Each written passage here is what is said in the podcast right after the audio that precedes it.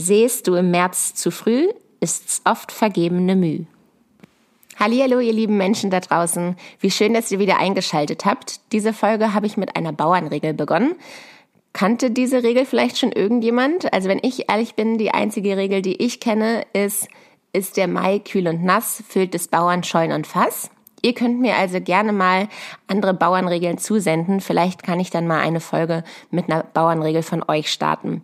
Ich freue mich auf diese Folge, sitze hier ganz gemütlich mit meinem Hund und äh, here we go.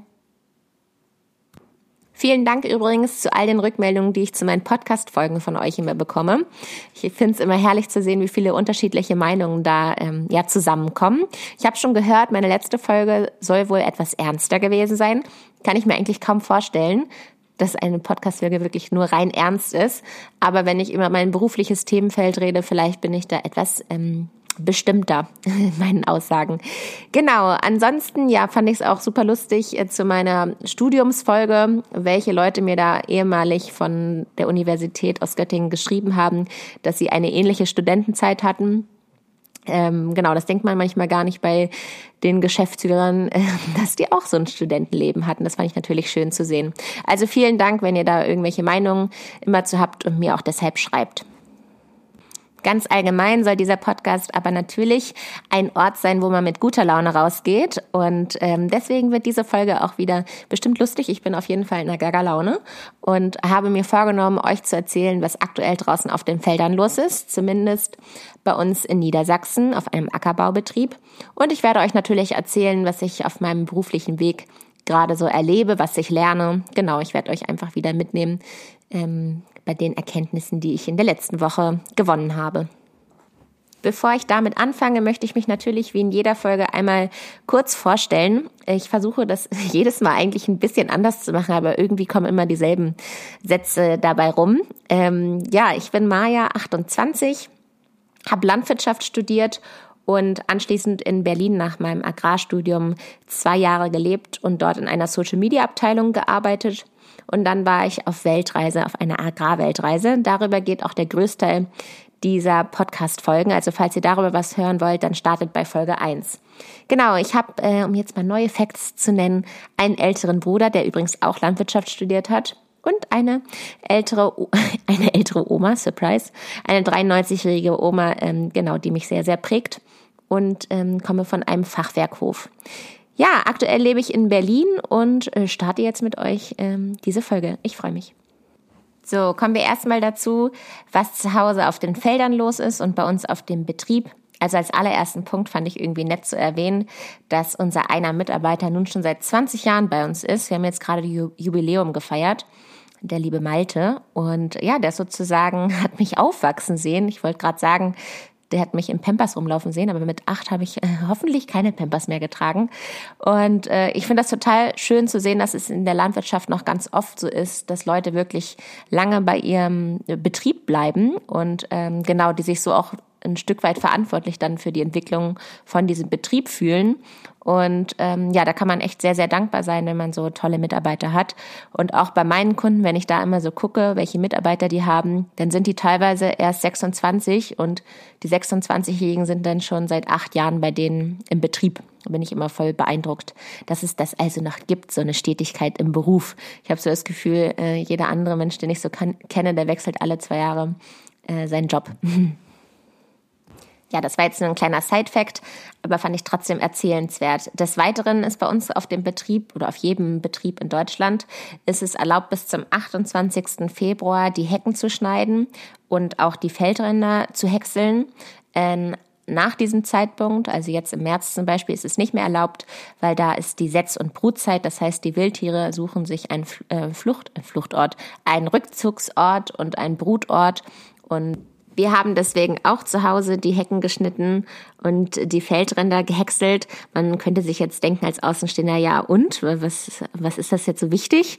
Aber tatsächlich, wirklich bei jedem Erntejob, wo ich war, gab es immer einmal im Sommer irgendein Problem, weil irgendein Ast in der Kabine hang und ein Fenster deswegen kaputt gesprungen ist. Also wenn man sich darum in der Winterzeit nicht kümmert, wie die Hecken geschnitten sind, dann hat das Auswirkungen später, wenn man auf dem Feld ist und äh, auf die Maschine hinten guckt und nicht richtig nach vorne guckt, weil wirklich die Äste ins Feld wachsen und man da, ja so durch einfach großen Schaden hat. Erstmal ist es einfach wahnsinnig teuer. Zweitens, genau, klaut es einfach Zeit. Man muss sich dann erstmal darum wieder, wieder kümmern, dass die Kabine frei von Scherben ist und dass man da ein neues Fenster reinkriegt. Genau, das sind natürlich auch irgendwie Anfängerfehler, aber tatsächlich war es auf jedem Betrieb, auf dem ich war, war das immer ein Fensterding mit den Hecken und den Ästen, die da ins Feld reinragen. Ja, also haben wir das auch jetzt bis zum 28. Februar bei uns zu Hause gemacht. Weiterhin haben wir zu Hause Gelbfangschalen aufgestellt.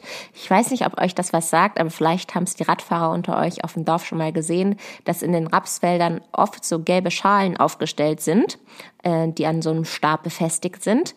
Diese Schalen nennt man ähm, Gelbfangschalen und die sollen ähm, den Befall von Insekten auf so einem Rapsfeld beobachten bzw. genau messen.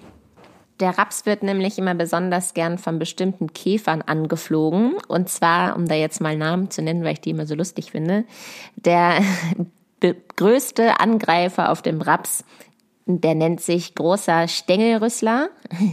Rüssler. Und dann noch der Kohltriebrüssler. Und genau, diese Käfer misst man dann innerhalb mit dieser Gelbschale. Und zwar ist in dieser Schale ein, ja, man sagt immer äh, Seifenwasser. Das ist also Wasser mit Spülmittel. Und von diesem Geruch werden die Käfer angezogen und natürlich auch von diesem Gelb. Besonders wichtig sind diese Gelbschalen, wenn es draußen wärmer wird. Also man sagt immer jetzt in der Zeit so ab 12 Grad ist der Anflug von den Käfern am größten. Deswegen sieht man jetzt auch am meisten, also besonders viel diese Gelbschalen. Und man versucht so ähm, herauszufinden, wie stark der Befall ist, um dann zu entscheiden, ob man schon ein Insektizid spritzen sollte.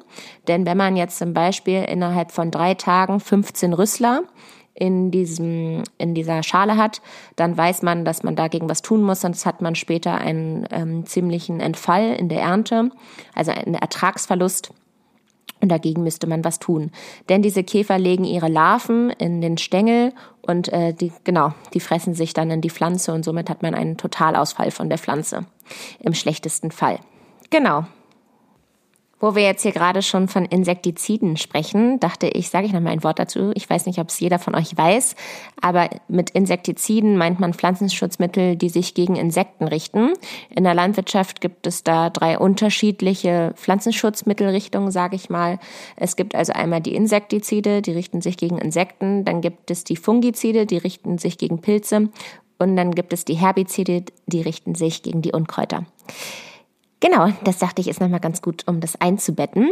Und als weiteren Punkt, den ich euch erzählen kann, was bei uns zu Hause los war, kann ich euch erzählen, dass wenn man mit Pflanzenschm Pflanzenschutzmitteln zu tun hat, dann ist es wichtig, dass man einen Sachkundenachweis für Pflanzenschutzmittel besitzt. Denn sonst ist man nicht, sonst hat man nicht die Erlaubnis, überhaupt mit Pflanzenschutzmitteln zu tun zu haben. Das ist also sozusagen ein Führerschein für das Verwenden von Pflanzenschutzmitteln.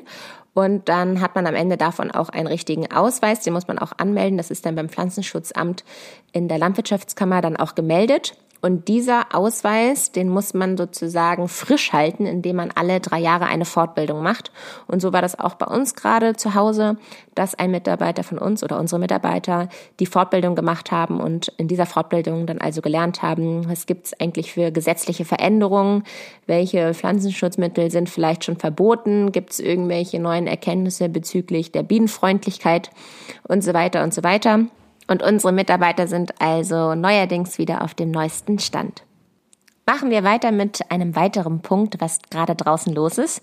Und zwar beginnt jetzt die Düngezeit. Und wie auch bei den anderen Punkten zuvor gibt es dazu natürlich auch Regelungen, die gesetzlich vorgeschrieben sind.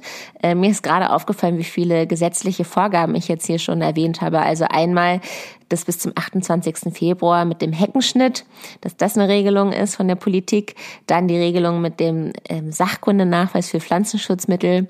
Und jetzt kommen wir zur nächsten, und zwar die Düngeverordnung. Und da sind wir Landwirte verpflichtet, ähm, vorher Bodenproben zu nehmen. Und da gibt es unterschiedliche Bodenproben. Es gibt einmal eine Bodenprobe, da misst man den Nmin-Gehalt, also Stickstoff im Boden.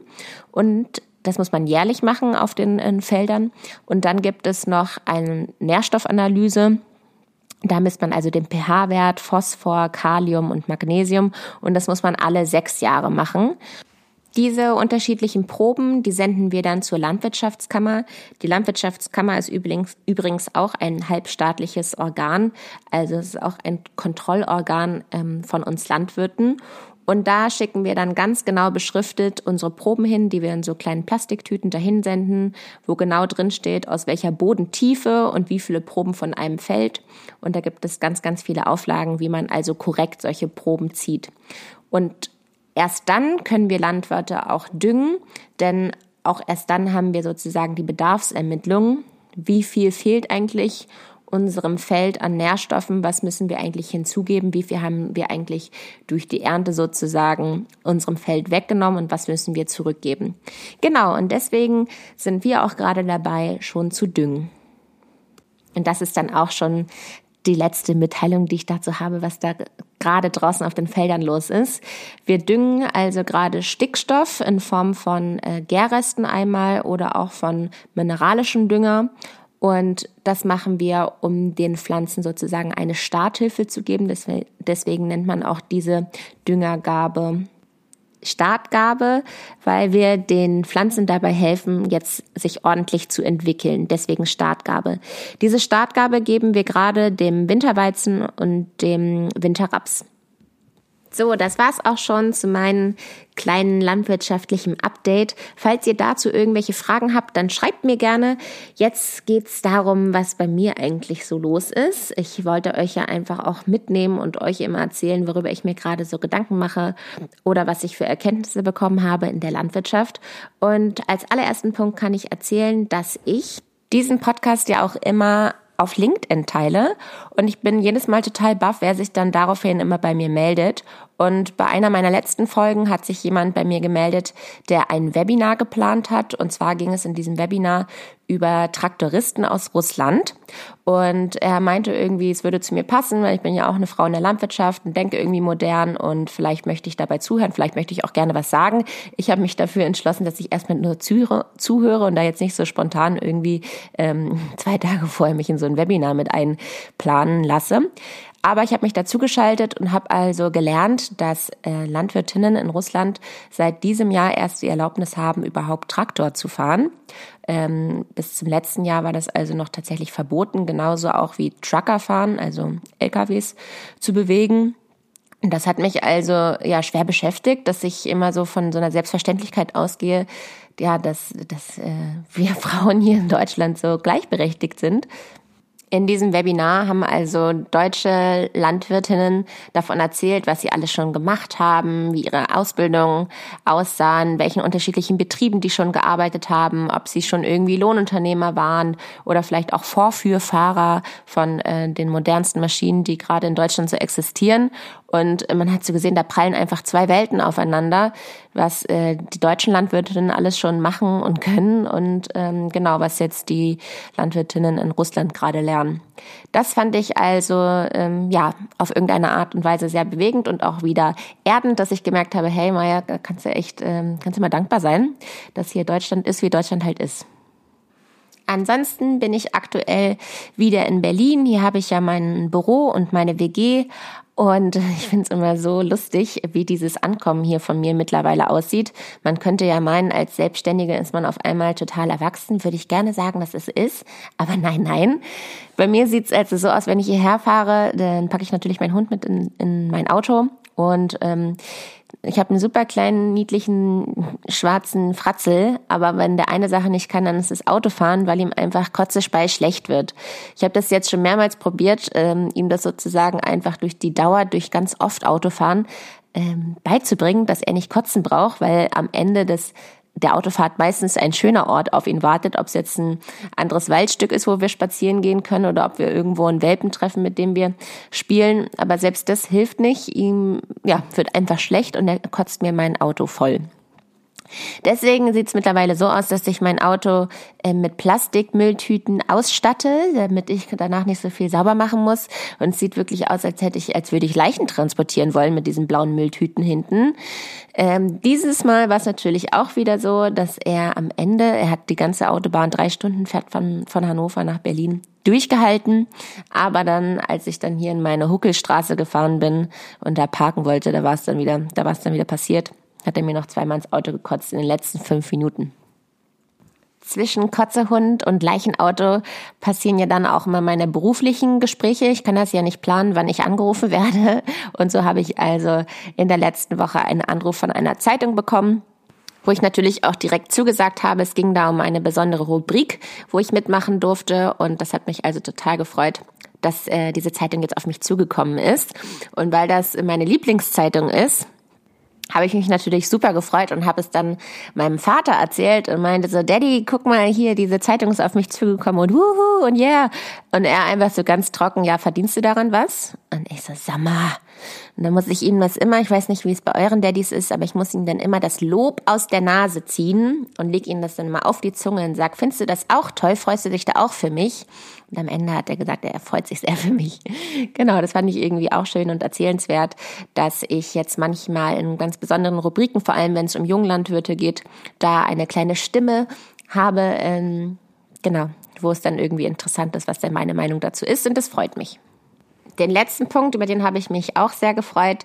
Bei mir hat sich ein Mädchen eine Frau von der Universität aus Göttingen bei mir gemeldet, die also auch Agrarwissenschaften studiert hat oder noch studiert und da im Master ein Projekt macht und da wurde ich gefragt, ob ich nochmal darüber reden kann oder schreiben kann, was ich denn kulinarisch alles auf meiner Agrarweltreise gegessen habe. Und durch diese unterschiedlichsten Anfragen bekomme ich immer nochmal ganz, ganz andere äh, Blickwinkel auf meine Weltreise. Und das macht im Nachhinein nochmal richtig Spaß, sich damit so auseinanderzusetzen. Also schaue ich gerade nochmal ganz genau, ähm, ja, was habe ich eigentlich gegessen und kann man das überhaupt in Deutschland nachmachen? Gibt es diese ganzen Gewürze hier? Weil da soll ein Kochbuch oder eine kleine Kocheinleitung am Ende draus entstehen. Und darauf freue ich mich auch schon voll. Ansonsten lerne ich einfach in meiner Selbstständigkeit ähm, alles im Blick zu behalten und ähm, auch korrekt zu machen. Wann schicke ich eigentlich Rechnung raus? Wann kann ich Leute ermahnen, wenn da nichts gekommen ist? Wie ist eigentlich ähm, meine Dienstleistung, also was mache ich einfach, weil es sich der Kunde wünscht und was ist meine professionelle Meinung dazu, wenn ich halt einfach davon nicht viel halte und es nicht machen möchte. Und das pendelt sich gerade ein und das macht mir richtig, richtig viel Spaß, vor allem bei den unterschiedlichsten Kunden, die ich habe. So, das war's auch schon fast. Mein letzter Punkt aus meinem Update der letzten Woche, ähm, das will ich auch gerne hier als meinen Wunsch nutzen. Ihr habt es ja schon mitbekommen, ich lese hier super gerne Briefe vor. Dieses Mal habe ich keinen Brief, aber ich habe eine Situation mit meiner Oma. Und zwar, ähm, die lebt ja bei uns mit im Haus. Wir sind ja ein Drei-Generationshaus und sie ist wirklich ja schon sehr alt, wie ich erwähnt habe, dass sie ja schon 93 ist und kann sich nur noch sehr schlecht bewegen aber sie ist noch ganz, ganz fleißig. Ich glaube, sowas hört nie auf. Also sie ist den ganzen Tag beschäftigt und aktuell liest sie wie immer, wenn ich äh, an sie denke und mich an die letzten zehn Jahre erinnere, liest sie eigentlich alte Dokumente in ihrem äh, kleinen Sesselchen. Und so saß sie also neulich wieder in ihrem Sessel und hat ähm, mit einer Leselampe abends dann noch zitterig ihren Brief gelesen oder ein Dokument gelesen. Dann habe ich mich halt daneben gesetzt und habe halt gefragt, was sie denn da gerade liest. Und da meinte sie, sie liest gerade einen Liebesbrief äh, von ihr an ähm, ihren Freund damals, also mein Opa, der damals übrigens in Göttingen studiert hat. Und äh, dann meinte ich, oh, wie schön, ich will das unbedingt lesen, weil ich kenne ganz viele Liebesbriefe von meinem Opa und ähm, ja, ich finde das ja einfach so schön, dass man damals in der Zeit noch alles aufgehoben hat mit Datum oben und mit Füller geschrieben und ach, zuckerniedlich. Und mein Opa konnte auch so richtig wunderschön schreiben. Meine Oma heißt ja Marlene so wie ich auch. Ich habe ihr ihren Namen geerbt. Äh, und mein Opa hat immer zu ihr gesagt, Mene. Und er hat dann immer geschrieben, Mene du mein Leben. Und so hat er einfach diesen Brief eröffnet. Deswegen habe ich, äh, als ich dann den Brief da von meiner Oma ihr aus der Hand genommen habe, habe ich also ähnliches Süßes erwartet dass jetzt äh, mein Oma Hutzelchen da irgendwie auch ganz süße Worte für mein Opa gefunden hat. Aber nein, ähm, wäre auch ein bisschen putzig gewesen, weil sie jetzt nicht ein Mensch ist, der ähm, gerne Sachen ausformuliert und irgendwie ganz poetisch äh, schreibt, sondern äh, das war ja natürlich auch damals eine ganz, ganz schwierige Zeit, Nachkriegszeit. Und ähm, sie war ja die einzige Frau, die einzige Tochter noch im Haus und hat also diesen Hof, äh, dieser diese Hofübernahme stand an. Und sie hat also damals ihrem Freund, meinem Opa, eigentlich nur geschrieben, wie schwer alles ist ähm, und äh, wie alt dieses Haus ist und wie der Leben bröckelt und äh, genau, dass sie also mit Tränchen im Auge eigentlich einschläft. Und ähm, das war für mich irgendwie ja krass, das zu lesen, weil ich irgendwie was ganz Romantisches erwartet habe und da irgendwie so ganz blauäugig drangegangen bin. Und dann dieser Brief aber eigentlich nur voll war mit Sorgen und mit Bedenken diesem großen Haus gegenüber und dieser großen Aufgabe, die da irgendwie ansteht. Und das hat mich auch wieder so geerdet, dass ich mir halt so dachte, krass, man, man vergisst das immer, wie viel Geschichte hier in diesem Haus ist und wie viel Arbeit das war, ähm, das so in, in Stand zu halten. Und äh, genau, dass sie das so geschafft hat und ähm, ja sozusagen heutzutage da so ein top äh, renovierter Betrieb steht, dass man dafür ruhig dankbar sein kann. Das habe ich also in der letzten Woche noch mal gespürt und das wollte ich euch ähm, hier noch erzählen. Genau. Also vielleicht mein Wunsch, den ihr euch abgucken könnt, ähm, nicht alles für selbstverständlich zu nehmen.